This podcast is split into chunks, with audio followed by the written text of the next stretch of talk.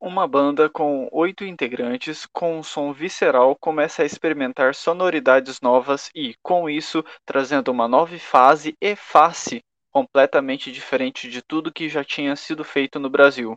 Titãs conseguiu trazer em um disco música brasileira somada com punk, new wave e proto-mangue beat, que construiu um dos mais influentes discos dos anos 80 e 90.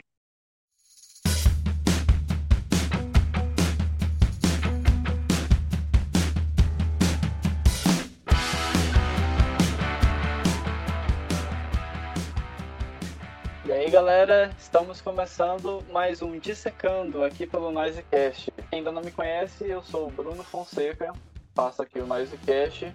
Quem quiser me seguir nas redes sociais é BrunoFonsecaXX.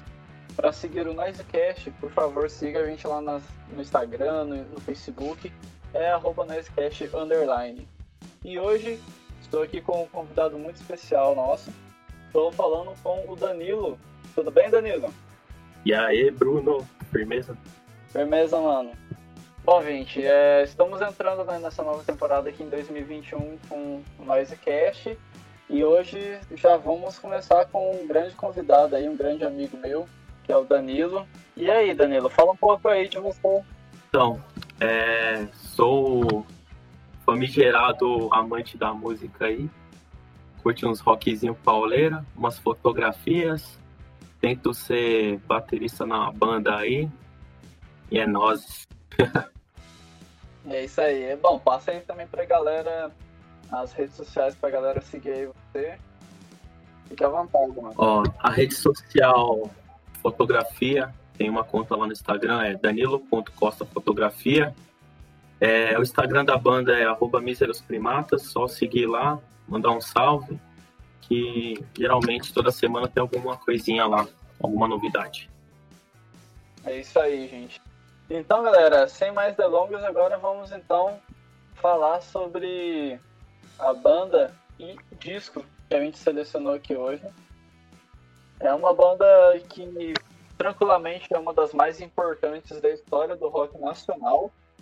Estou falando aqui de uma banda paulistana que tem muitos integrantes e muitos que fizeram carreira solo e tudo mais, que todo mundo realmente conhece muito bem. Estou falando de Titãs e o disco de hoje é um dos clássicos da banda, O Black Bloom, de 1989. Titãs tem tanto integrante que provavelmente seu pai e sua mãe já foi integrante do Titãs. Com certeza.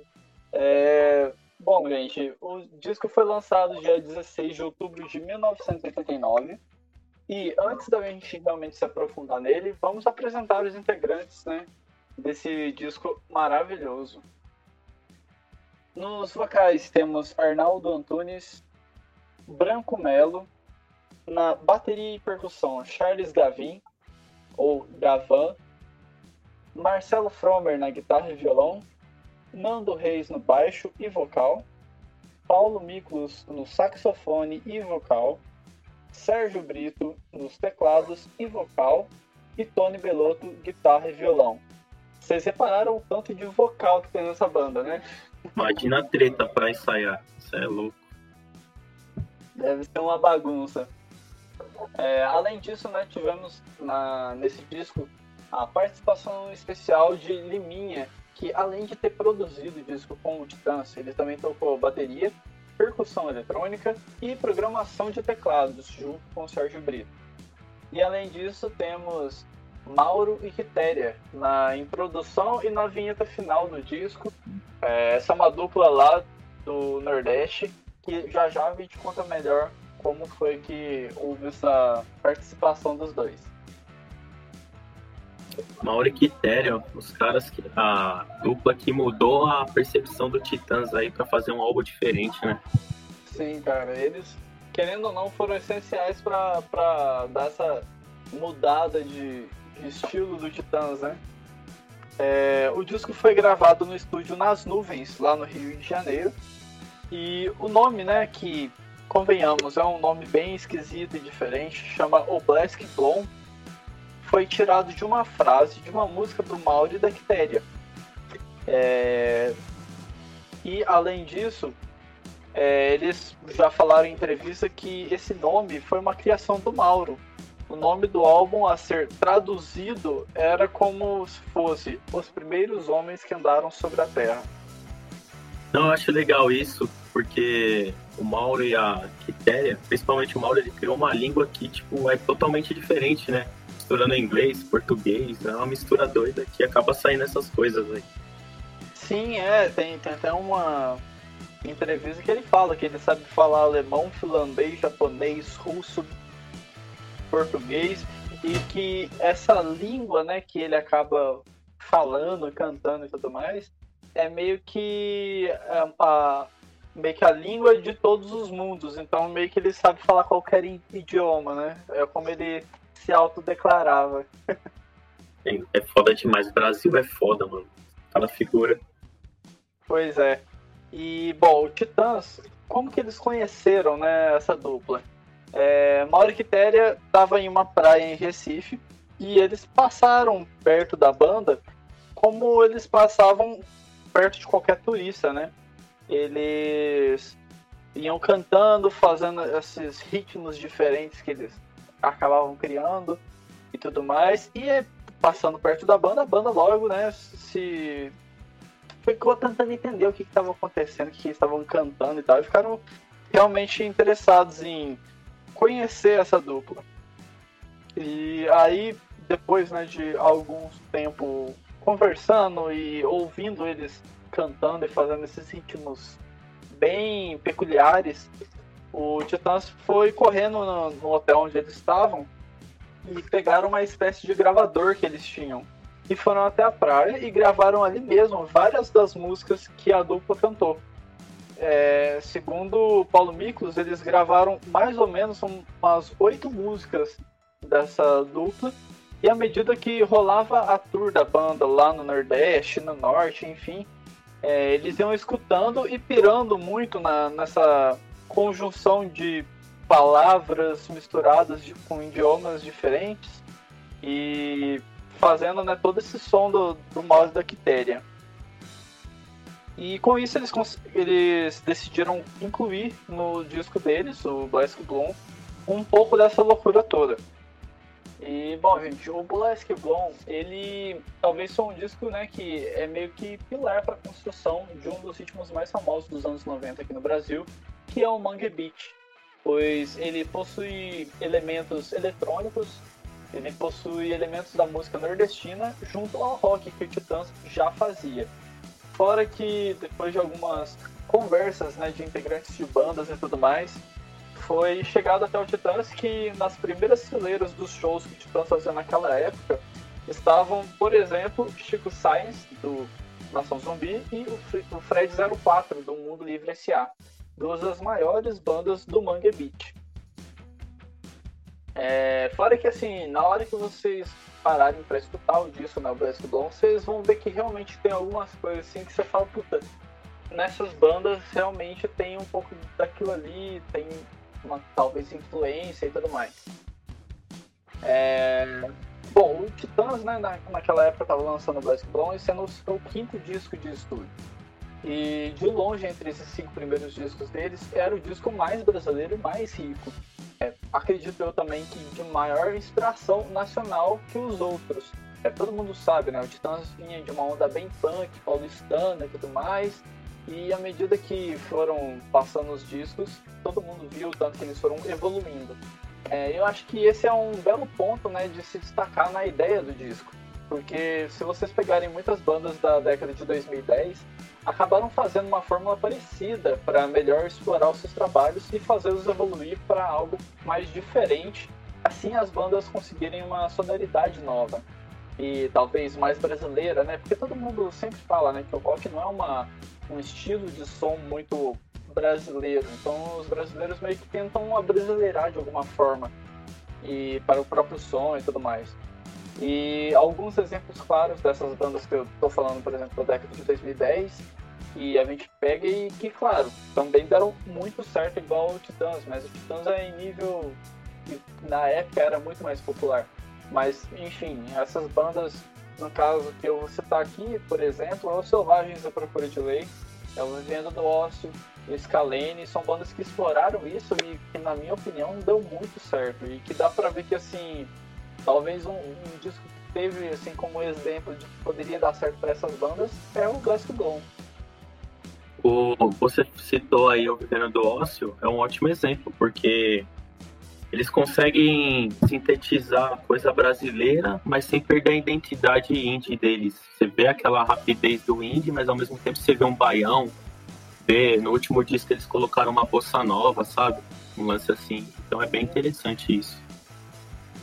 Sim, assim, se você pegar aquele disco Salva Mundo, tem até a música lá que teve a participação do Pepeu Gomes, que, pô, sim, cara sim, é Amor em Construção. É, então, e o cara é puta guitarrista, não sei o quê, mas, porra, a música é super brasileira. Você ouve aquilo, você vê que é muito brasileirado esse tipo de som.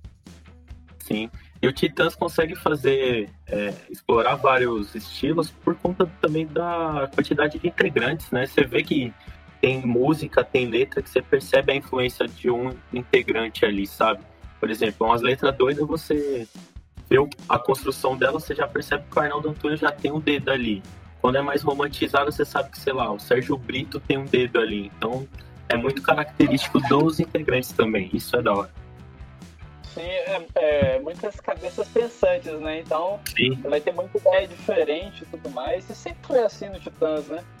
É, por isso que eu acho que deu tanto certo também, né? Por mais que seja difícil de dar certo com tanta gente assim numa banda, é, acaba que ela consegue explorar muitos lados diferentes. Isso é realmente uma, um destaque que acho que só o Titãs consegue ter.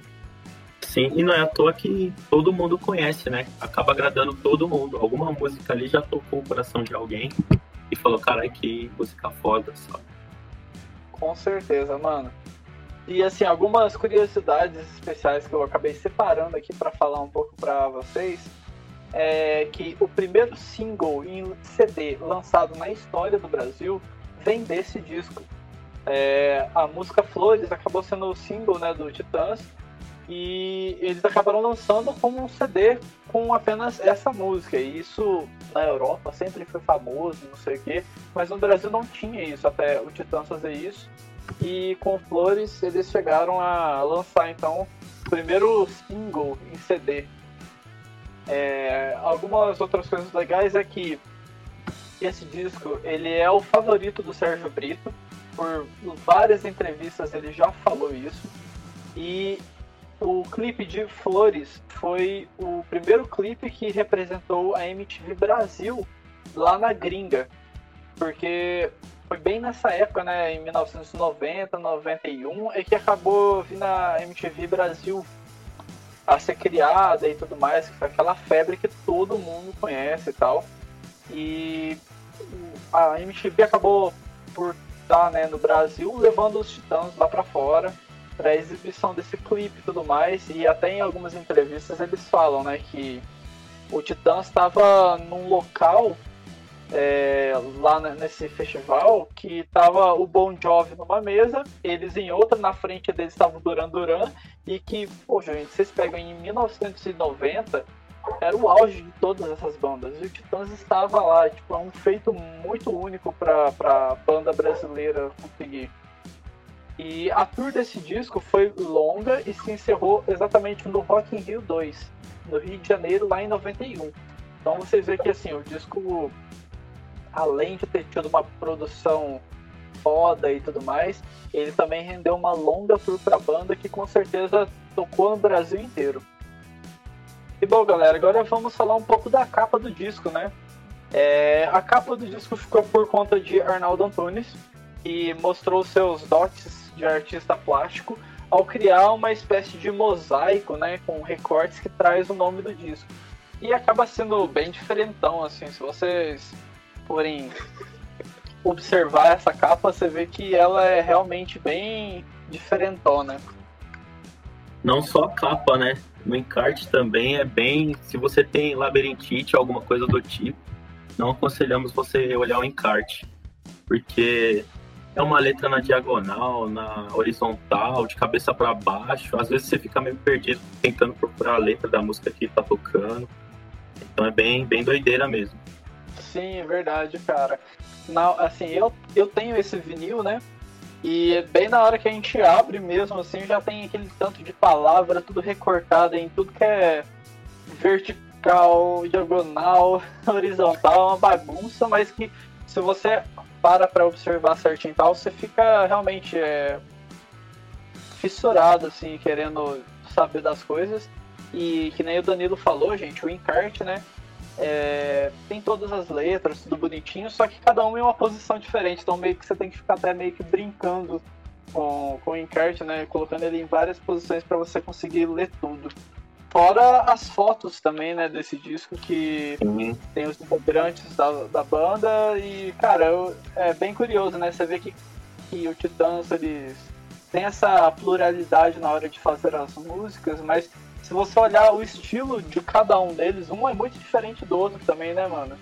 Sim, e você percebe que talvez um trabalho desse hoje em dia não causaria o, o mesmo efeito, né? Por exemplo, a capa, eu acho que causou um grande impacto na época por conta dessa, desse estilo. A galera tinha uma mania de cultivar ali, olhar, gostar de colocar o disco e ficar admirando a capa. Hoje em dia talvez passaria batido um lance assim. Com certeza, Danilo. Eu acho que assim. É, algumas pessoas ainda, né, com certeza prestariam atenção e tudo mais, mas realmente o impacto seria muito menor. E acredito que isso é uma coisa que infelizmente a gente perdeu, né? Mas que naquela época era cultivado e deu muito certo. Acredito que é uma coisa que, poxa, hoje em dia você pegar um disco igual o Black Blonde assim, abrir, ler o encarte e tal, é, porra, é sensacional, velho. Sim. O bom, o bom do Titãs é que até hoje eles continuam com uma qualidade excelente, né? Saiu os últimos trabalhos deles aí, encarte, capa, ainda tem um, um certo é, trabalho, assim, sabe? Os caras colocam umas referências assim bem, bem diferentes. E, bom, galera, é, acredito que esses foram os detalhes bem legais que a gente achou já sobre a capa. E agora vamos para a parte né, que todo mundo mais gosta e quer que chegue logo. Vamos então ao faixa a faixa do Oblast Blonde.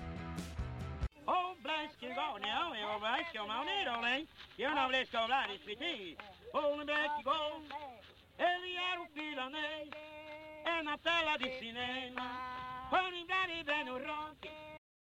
e bom, galera, a primeira faixa, né, a introdução por Mauro Quitéria, é, que contém né, todo esse envolvimento de várias línguas criadas por eles e junto ao carisma né, de trazer com aquele ritmo deles também.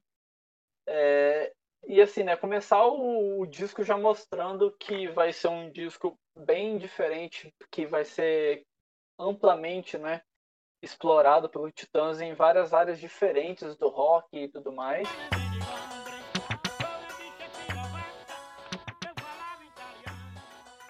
E, né, com isso, se inicia a faixa 2 chamada Miséria.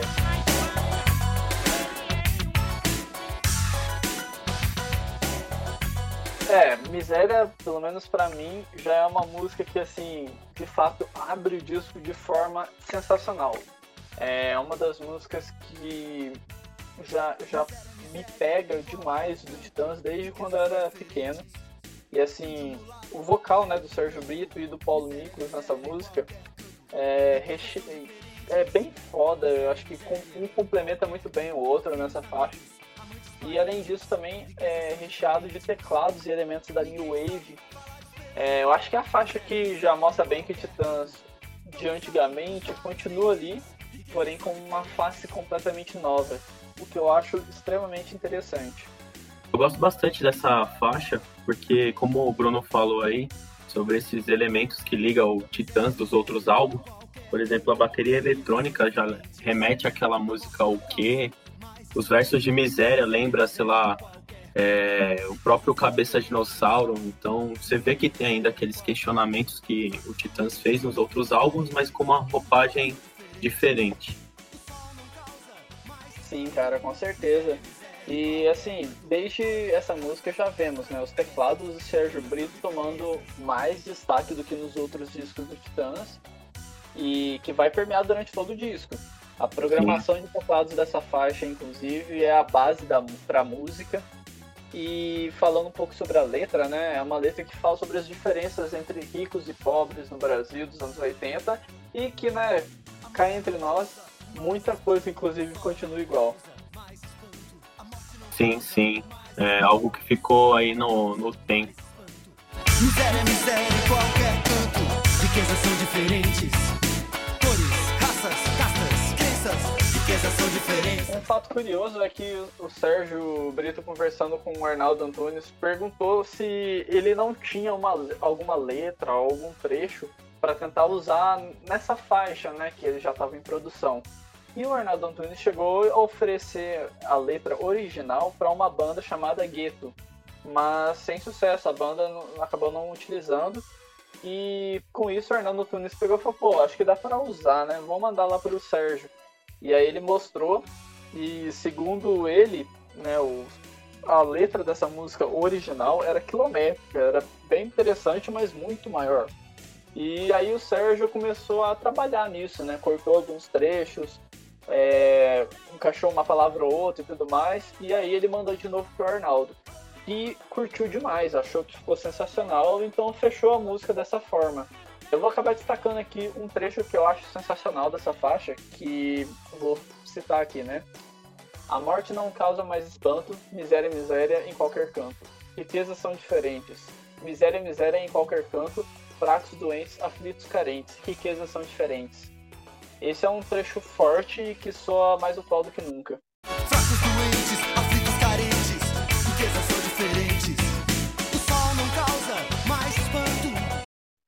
próxima música aí do álbum é Raciocínio. Dois elefantes se incomodam muito mais. Só os mortos não é, eu curto pra caramba essa música. Ela tem já esse jogo de palavras aí no título, raciocínio, tendo algo primata aí. É, essa letra foi composta pelo Marcelo Fromer, Nando Reis e Arnaldo Antunes. É, eu gosto porque ela tem várias frases que parece que não se conectam, mas quando você vê o título da música faz sentido. Por exemplo, uma frase que eu acho foda demais é: O anão tem um carro com rodas gigantes. Dois elefantes me incomodam muito mais. Só os mortos não reclamam, sabe? Tipo, não tem sentido lendo assim diretamente, mas se você pegar cada frase, ela tem uma, cada uma tem um raciocínio ali, entendeu? Então eu acho isso muito, muito brisa. A soma dos cabelos é o quadrado da hipotenusa. Nem tudo que se tem se usa. Raciocínio, raciocínio. Fora isso, eu gosto também dessa música por conta da, do ritmo direto, sabe? Ela não é quebrada, ela tem aquela marcação e o Nando Reis cantando, é, declamando as frases assim. Eu acho bem interessante. Sim, cara, é, você vê pela, por quem escreveu nessa letra, você vê que time pequeno que o Titãs tinha, né? É o Marcelo Fromer, é o Nando Reis, é o Arnaldo Antunes e, tipo, velho, nenhuma banda tem isso. e o engraçado dessa letra, porque como tem o, o Arnaldo Antunes aqui na composição, você já imagina que a ideia dessa letra provavelmente foi ele que deu. Ele gosta de brincar com as palavras assim. Sim fazer essas coisas aleatórias e tal. Então eu acho isso bem, bem é, foda. Exatamente, você já vê que tem o um dedo dele ali mesmo. é, sim, sim. Bom, igual você falou, né? O vocal dessa música em si é do Nuno Reis. E é uma música já mais virada pro rock do que a anterior, mas que mostra até um certo ar meio psicodélico, sei lá, nessa música. E igual o Danilo tava falando, gente, a letra é meio desconexa, mas quando você presta atenção a cada segundo, a cada frase, você vê que na real faz muito sentido. E fora que a junção dos instrumentos também nessa música é bem legal e viciante até. É, uma coisa que eu tenho que destacar é a forma como o Nando Reis coloca as palavras nessa faixa, tipo, com mudanças de voz. Ele faz uma alternância assim que eu acho que fica bem legal, que é um destaque que eu acho bem válido nessa faixa.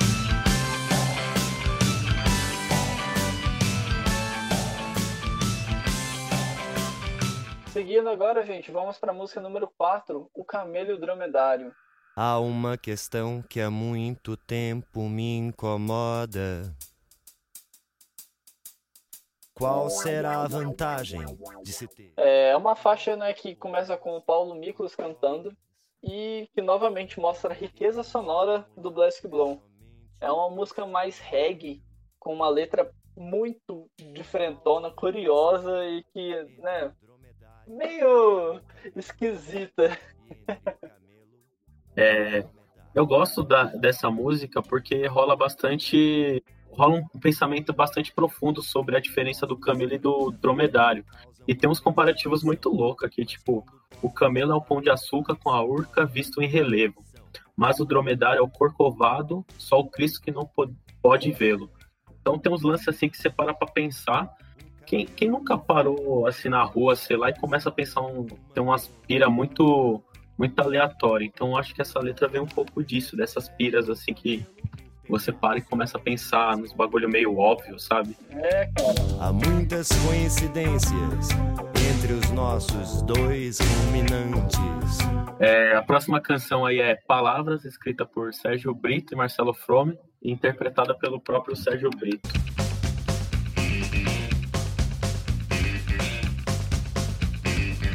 Eu gosto dessa música porque ela começa a dar vários sentidos para palavras, entendeu?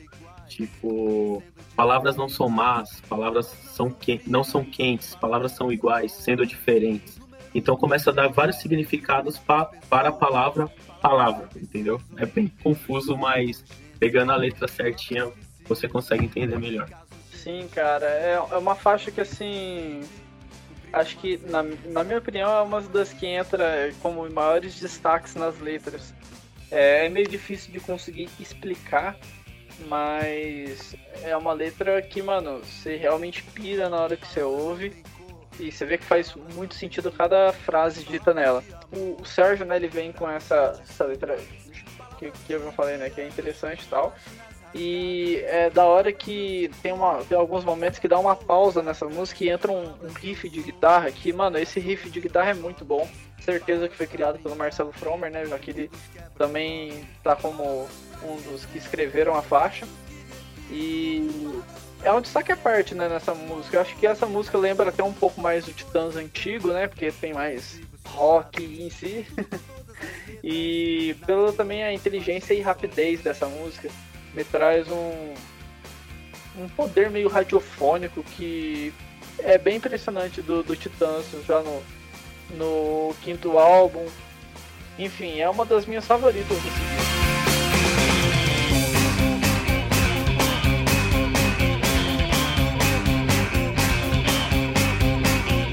E puxando aqui então a faixa 6, Medo.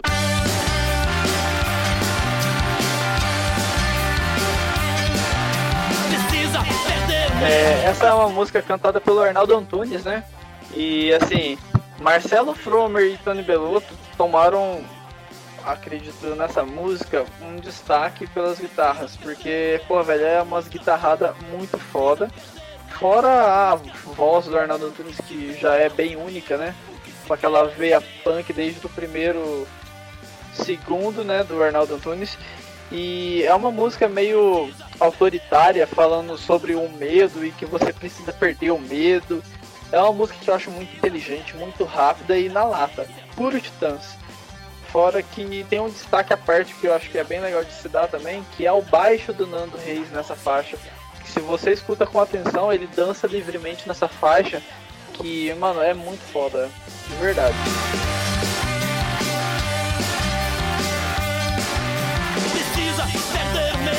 E, como dito pelo Bruno aí, é, letra de Arnaldo Antunes, não deixa de brincar com as palavras, né? Tem um trecho também que eu acho bem interessante. Ele fica repetindo, precisa perder o medo da musa. Aí na última frase ele, ele coloca, preciso perder o medo da música. Então quando você escuta, dá aquela impressão que ele, será que ele falou errado? Será que tá certo? Então tem essa brincadeira com a letra que eu acho bem, bem doido assim e diferente, né? diferente das outras bandas. Sim, mano, com certeza. É, é muito foda isso. Acho que o Arnaldo Antunes ele tem muito de fazer isso. E você vê ele acabando explorando isso muito mais né, na carreira solo dele, mas É, no próprio Titã você vê que o cara tem umas brisas doidas, mas que faz muito sentido. Próxima música é Flores. É... No álbum ela tem uma introdução chamada Natureza Morta, que tem versos como As flores estão murchas, as flores estão secas, as frutas estão podres. É assim que entra Flores no álbum.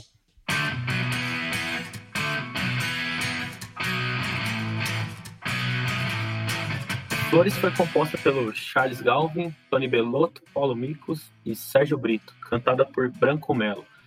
Eu gosto dessa música porque ela, além de ter um som pop, bem radiofônico, a letra, é, você prestando atenção, dá a entender que se fala de suicídio pelo, por algumas frases ali, é, os pulsos como os pulsos cortados, a flores por todos os cantos, parece que é um suicídio e a, e a pessoa que se matou está falando sobre, entendeu?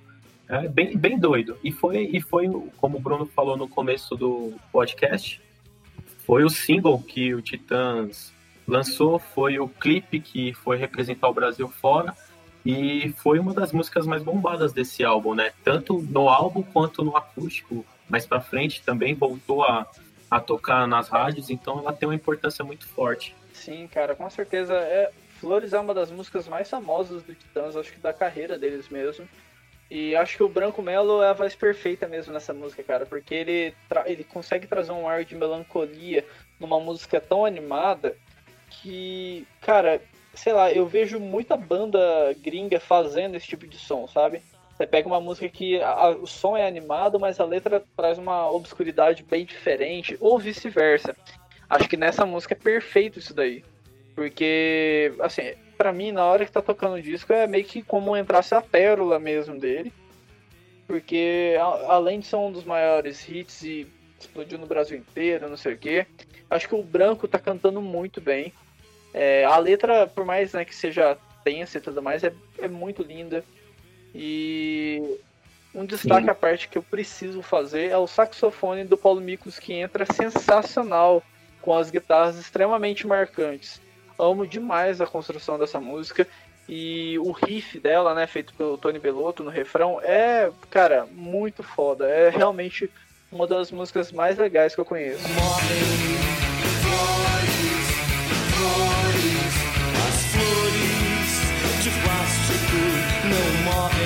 E eu acho que esse tipo de música entra naquela listinha de riffs que marca a vida, sabe? Porque você pode escutar, sei lá, primeiro, os primeiros segundos dessa música, você já vai saber que é ela, entendeu?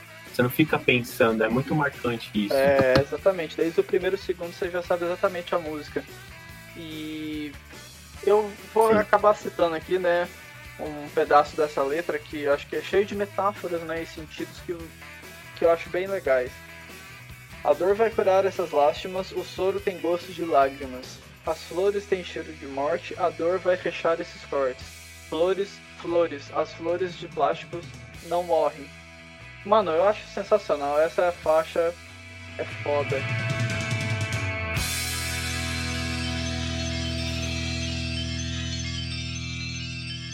E puxando aqui a faixa de número 9, O Pulso.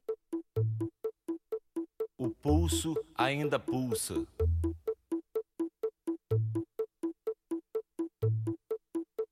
O pulso ainda pulsa.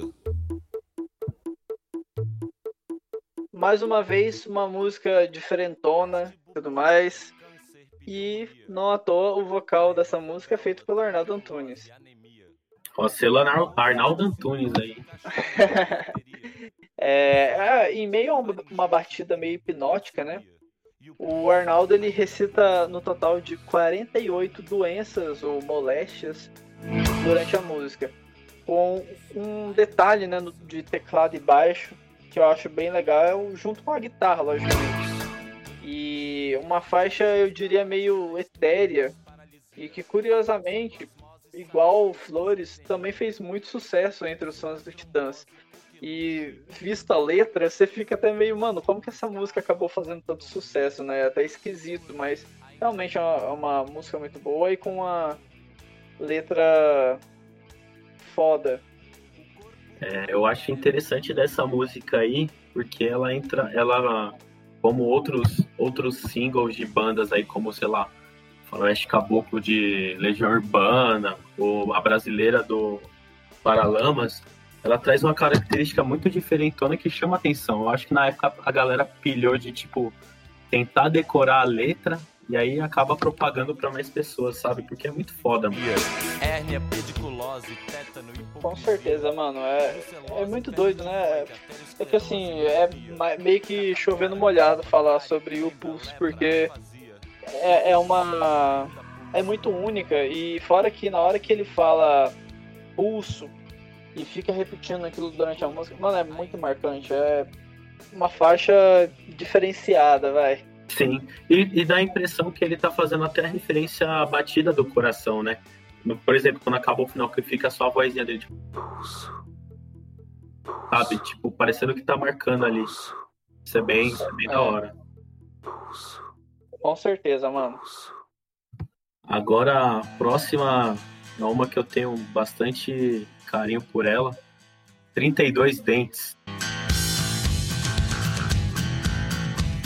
Grande música aí de Branco Melo, Marcelo Fromer e Sérgio Brito.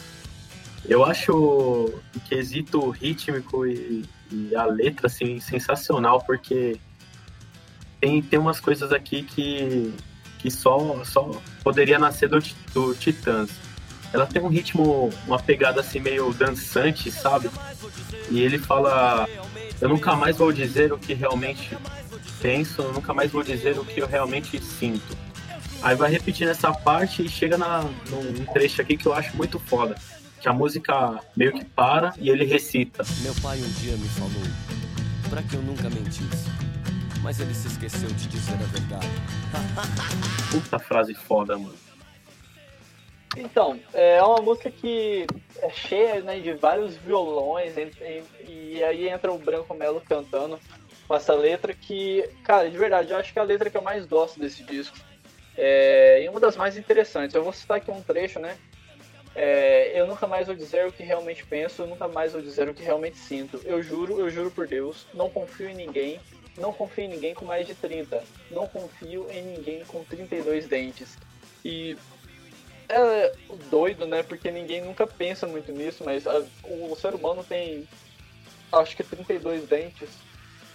E tipo uma frase que você sabendo o significado faz pensar muito mais. E além disso, eu também gosto muito do baixo do Nando Reis nessa faixa, é um destaque à parte. E sobre essa frase que você acabou citando, Danilo, tem um fato curioso sobre. É... Esse trecho que você acabou citando é de uma faixa do Roberto Carlos que se chama Traumas lá de 1951. Grande Robertinho, não sabia. Essa canção 32 Dentes termina também de um jeito que eu acho muito foda, que é o Branco Melo recitando Eu não sei fazer música, mas eu faço. Eu não sei cantar as músicas que faço, mas eu canto. Ninguém sabe nada, ninguém sabe nada, ninguém sabe nada e ninguém sabe nada. Porra, isso é genial. Sim, cara, pega, pega demais assim, a gente tá ouvindo. E, pô, eu nunca vi essa música sendo tocada ao vivo, mas, pô, nessa época devia ser do caralho. Sim. Tanto plugadona quanto a versão acústica aqui também é sensacional, mano. Vale ressaltar a versão do acústico que é muito boa. O que realmente sinto, eu juro, eu juro por Deus. E agora já né, se encaminhando um pouco mais pro final do disco, vem a faixa 11, Faculdade.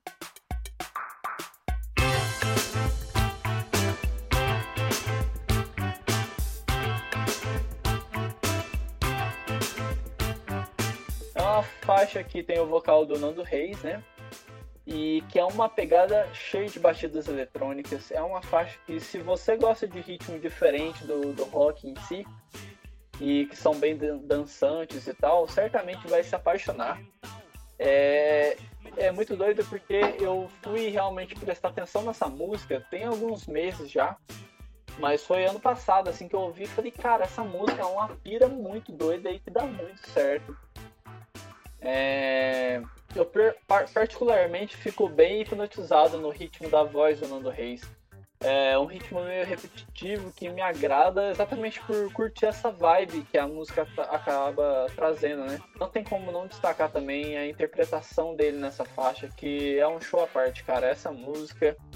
É, eu vi muita gente já falando que não é uma música muito legal e tal, mas, mano, é uma das músicas que eu mais piro nesse disco. Eu acho legal a brincadeira com as palavras aí novamente. Ó, selo Arnaldo Antunes aí. É, por exemplo, cada, cada estrofe da música ela tem uma palavra central. Por exemplo, no começo eles estão falando faculdade.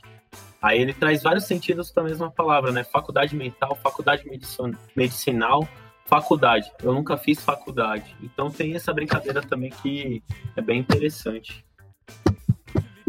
Sim, cara, com certeza. E aí você vê, né? A gente já citou o Arnaldo Antunes, já citou o Branco Melo, o Paulo Micos. Mano, você vê que é, todas as faixas desse disco acabam trazendo um pouco de cada e que dá uma, uma junção muito foda, velho. É, o Titãs eu acho que ele consegue ser muito único nisso e por isso que deu tão certo assim. É como o próprio Sérgio Brito já falou em entrevista, é, os ensaios do Titãs, mesmo sendo bagunçado, que é muita gente falando, eles conseguem nessa bagunça se achar, entendeu? É a forma deles. E essa pluralidade de, de integrantes trazia esse, essa cozinha foda, sabe? Tipo, elementos diferentes. Isso é bom pra caramba.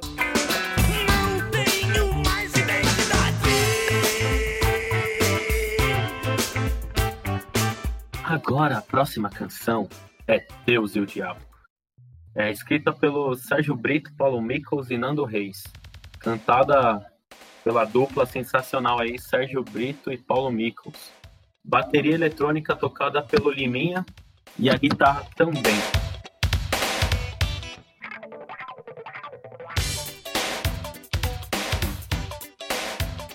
Eu gosto dessa música porque ela tem um, um lance meio, meio rap, assim, meio hip hop, é, soltando vários versos fazendo a dualidade entre Deus e o diabo, né? Como ela começa mesmo Deus está debaixo da mesa, o diabo está atrás do armário. Deus está atrás da porta, o diabo está no meio da sala. Então eu acho isso bem, bem interessante.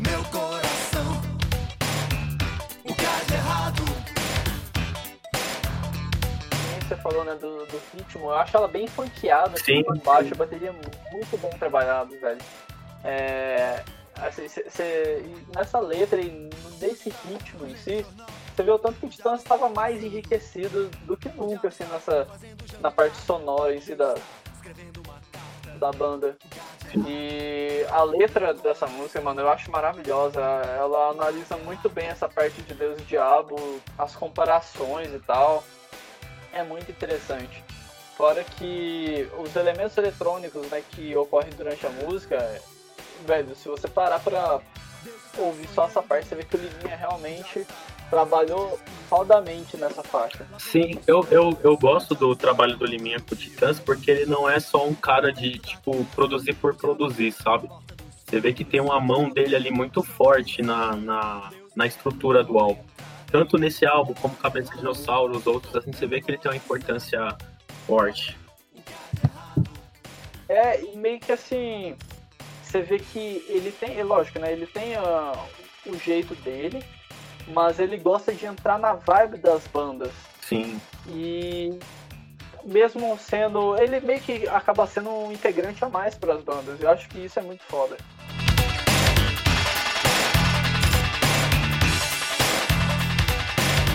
Então o disco se encerra na faixa 13, que é a vinheta final por Mauro Quitéria.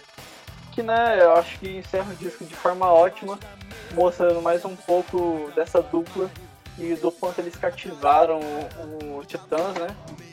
Enfim, é, acho que a, meio que ela consegue acabar o disco de uma forma que você acaba querendo até meio que dar o play de novo e ouvir, porque, mano, parece que é meio que entra num looping esse disco. Porque ele começa bem dançante, igual acaba dançante com Deus e Diabo, e as vinhetas, né, da, dessa dupla. Sim, vale ressaltar que Mauro e Quitéria, nessa época aí da turnê do Black Bloom, abriram alguns shows, né? meio que fizeram a introdução ao vivo. Então, imagina que foda. Colar no show do Titãs e escutar eles fazendo aquele, aquele som meio repentista, né? Lembra um pouco. Sim. E essa vinheta também, é, ela meio que. Eu escutando a discografia do Titãs esses dias, tava escutando um álbum é, Como Estão Vocês, e na música Nós Estamos Bem, eles acabam essa música do mesmo jeito que o Mauro e a Quitéria acaba essa vinheta, então vale a pena conferir. Meio que é uma referência de um álbum de 89 lá em 2000 e 2003, sabe? Então eu acho isso foda. Cara, é bem legal é, essa, essa, esse trecho aí que você citou. É, inclusive, eu, eu vou parar para ouvir logo depois aqui da gravação, porque realmente é bem interessante você pegar e ver esses, esses easter eggs assim, que a banda acaba criando também. Sim, sim.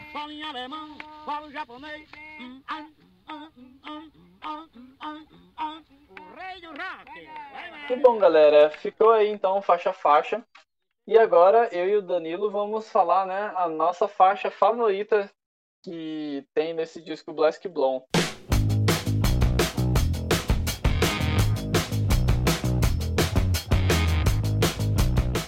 E aí, Danilo, qual é a sua faixa favorita desse disco?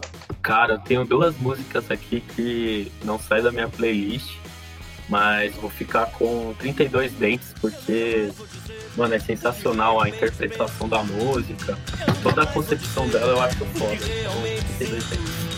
Eu juro, eu juro, eu nunca mais vou dizer o que realmente penso. Eu nunca mais vou dizer o que realmente sinto. É, eu fiquei muito em dúvida entre duas faixas para escolher aqui como a minha favorita. Eita! E são. E são exatamente as duas que abrem a- o lado A e o lado B, né? Fiquei muito em dúvida entre Miséria e Flores.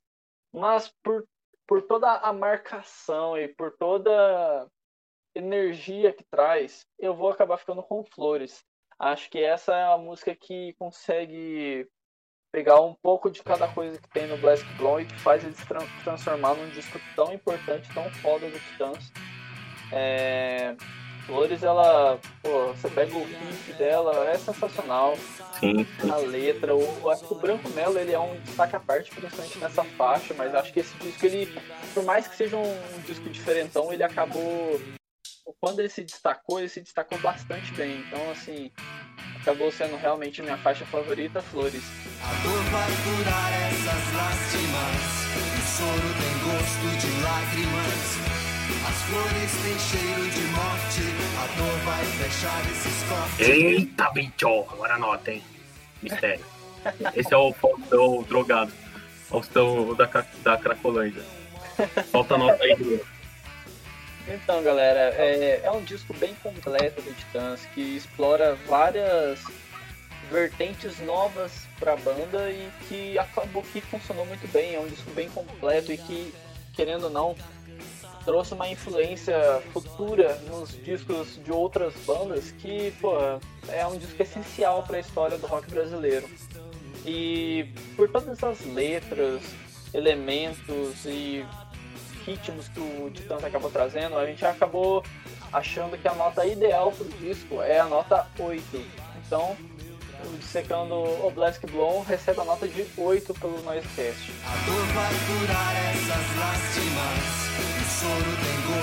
Achei, achei uma, uma nota justa, porque o tanto de caminho que esse disco aponta, assim, que futuramente foi explorado por outras bandas, outros artistas, eu acho, eu acho um disco importante na história, não só do rock, assim, porque seria deixar preso num, num aspecto só, mas eu acho que é importante para a música brasileira no geral. Ele tem um- uma importância grande, assim. Sim, cara, com certeza. E, bom, galera, esse foi mais um Dissecando aí. É, espero que todos tenham gostado e, claro, né, vão lá, ouça o Blast Blonde. Por favor, digam aí o que vocês acharam, né, desse disco. A gente vai gostar muito de conversar com vocês também sobre. E, claro, não posso deixar de agradecer a sua presença, Danilo. Foi sensacional aí. Oh, oh, que fofo. Obrigado aí pelo convite. É nóis. É, cara, eu, eu curti demais. É, assim, eu e o Danilo, a gente sempre foi amigos, né? A gente sempre gostou muito de falar de música. Então, logicamente, agora que o Noisecast está voltando, eu achei mais do que necessário ter a presença aí dele para ajudar a gente a fazer esse programa. E acho que muita gente vai gostar bastante. Eu acho da hora porque esse papo que a gente teve aqui é praticamente nosso papo de WhatsApp, né? Quando sai algum CD, toda que a gente curte, é praticamente isso aqui. É, exatamente. E, bom, então é isso, galera. É, deixa aí seus últimos recados, Danilo, e a gente se despede. Primeiramente, bebam água. É, agradecer aí a participação, muito obrigado pelo convite. E é isso, gente. Segue aí nas redes sociais, vários projetos. E quando a pandemia acabar, vários rolês também aí, tirar umas fotinhas de show, beber, e é isso. Um cheiro. É isso. Bom, galera, então sigam aí o Danilo, é, sigam o Noisecast no, nas redes sociais. Isso é muito importante para o nosso crescimento e para a gente continuar trazendo esse tipo de conteúdo. É, essa nova temporada nossa aí, espero que todos continuem não só gostando né, da, dos nossos programas, mas também que cheguem novas pessoas também para conversar mais de música com a gente, enfim. É, obrigado de novo, Danilo. Sigam eu, Bruno Fonseca XX, no Instagram. E é isso, galera. A gente volta semana que vem com mais um programa aí pro Noisecast. Valeu demais e fui! Eu juro por Deus, confio em ninguém. Não confio